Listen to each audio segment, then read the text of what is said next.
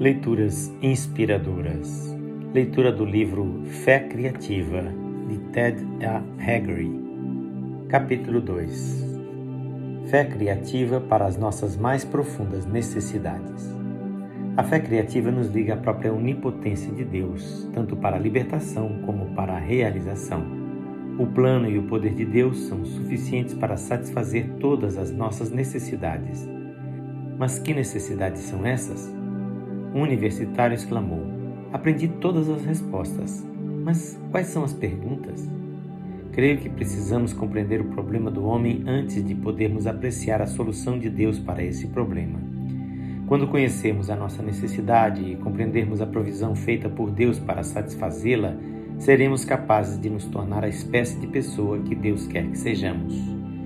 O homem foi criado originalmente puro, não havia nele nenhum pecado ele foi de fato criado à imagem e semelhança de Deus. Deus soprou sobre ele o seu próprio espírito e o homem tornou-se alma vivente. O Senhor deu então ao homem a responsabilidade e a autoridade para dominar sobre tudo o que existia na terra. Deu-lhe também a grande bênção de uma comunhão pessoal íntima e imediata com ele. Não se tratava apenas de orar a um Deus distante, mas do conhecimento intuitivo da mente de Deus. Através da comunhão, o homem compreendia as coisas relacionadas com a terra. Era a união e comunhão com Deus que qualificava o homem para o exercício de sua autoridade e domínio. Sabemos, porém, que o homem decaiu desse relacionamento perfeito. Eva aceitou a interpretação da palavra de Deus feita por Satanás e tornou-se ousada o bastante para desobedecer ao claro mandamento do Senhor. Adão também decidiu desobedecer apesar de não ter sido enganado como Eva. Sabia quais seriam as consequências do seu ato. Sabia o que estava fazendo, mas preferiu desobedecer à palavra de Deus. Talvez não acreditasse que Deus cumprisse o que tinha dito. Creio que existem muitas pessoas hoje que encaram levianamente a palavra de Deus, acreditando que podem desobedecer aos mandamentos claros do Senhor sem sofrer as consequências. Os resultados trágicos do pecado. Quatro consequências terríveis se abateram sobre o primeiro casal humano por causa do pecado. Em primeiro lugar, desde que transgrediram a lei de Deus perfeitamente estabelecida, tornaram-se culpados de um crime, ficando assim sob condenação. Em segundo lugar, morreram espiritualmente no mesmo dia em que pecaram, como Deus havia dito. Estavam mortos nas transgressões e pecados. Tornaram-se criaturas mortais, sujeitas à dor, aflições, doenças e finalmente a morte física. Mas essas não foram as únicas consequências. Houve efeitos mais profundos. O pecado tem uma natureza dupla. Em primeiro plano está a culpa resultante da quebra da lei, mas existe também o elemento contaminador do pecado. Talvez devêssemos dar a isso o nome de atitude de pecado, que é mais profunda do que o ato em si. Adão e Eva se tornaram corruptos. O pecado tem origem na mente.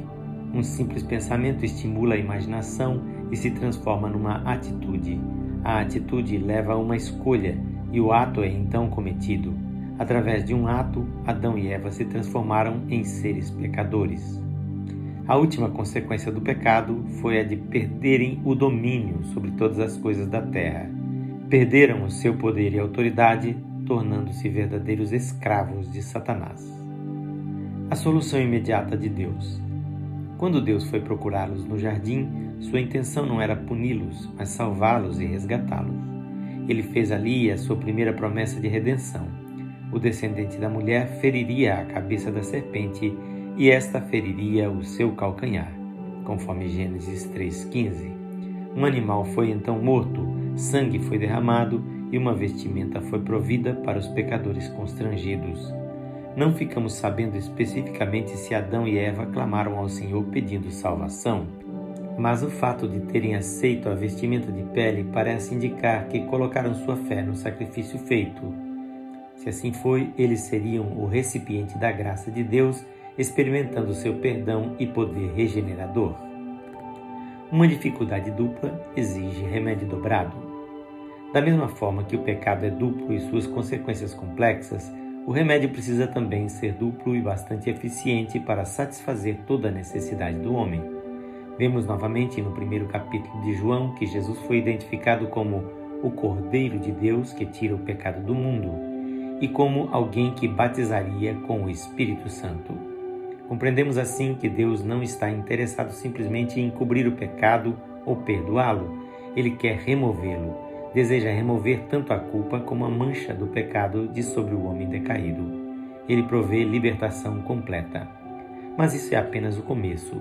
Deus não quer deixar-nos somente perdoados e purificados, por mais maravilhoso que isso seja. Ele quer dar-nos poder para uma vida santa e proveitosa. A Bíblia revela o que o homem era originalmente e o que lhe aconteceu. Ela mostra que Deus veio resgatar e recuperar o homem a fim de restaurá-lo ao lugar que planejara para ele desde antes da criação. Podemos nos apropriar do poder de Deus para a libertação e realização mediante a fé criativa.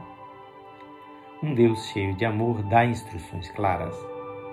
Se cremos que Deus é onisciente e de uma bondade perfeita, devemos crer que Ele nos deu um registro oficial para que não tenhamos que recorrer aos nossos próprios meios a fim de encontrar o caminho de volta para Ele. Deus deixou esse caminho absolutamente claro. Todo aquele que se arrepende de seus pecados e se aproxima de Cristo para receber o perdão será salvo, libertado da mancha do pecado e receberá o Espírito Santo. Então, mediante o poder do Espírito, o próprio Espírito de Cristo, essa pessoa será capacitada a viver uma vida vitoriosa. Deus forneceu uma cura completa para os resultados e consequências do pecado. Mas devemos nos apropriar pela fé daquilo que ele fez e confiar nele para que essa cura se opere em nós. Esta leitura é feita por seu amigo Pastor Edson Grando. Que o Senhor Jesus lhe conceda fé para viver uma vida de vitória.